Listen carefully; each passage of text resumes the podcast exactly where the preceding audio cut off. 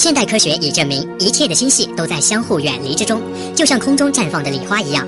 整个宇宙迄今为止仍在不断的长大，这就是宇宙大爆炸学说的由来。就以我们银河系为例，银河系具有数以亿计的恒星，可是它们并不杂乱。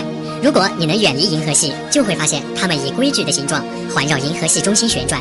在银河中心有一个超大质量旋转中的黑洞，它的能量足以弯曲几十万光年以外的时空。这就是数以亿计的恒星环绕银河系中心旋转的原因。由于有地球引力的存在，所以任何的东西被地球引力吸引才会往下降。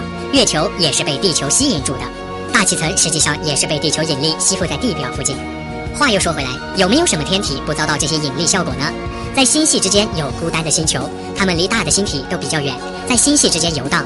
在更大的结构之间，还有一些孤立的星系。归根结底来说，星球为什么可以漂浮在宇宙之中？由于它们都存在于时空结构之中，而这个时空结构并没有规则的分清上下左右方向。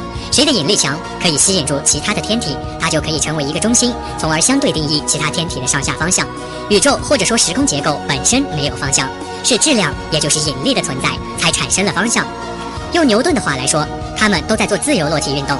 月球每时每刻都在向着地球做自由落体运动，可是由于它本身有一个相对于地球水平方向的初速度，所以永远落不到地球上。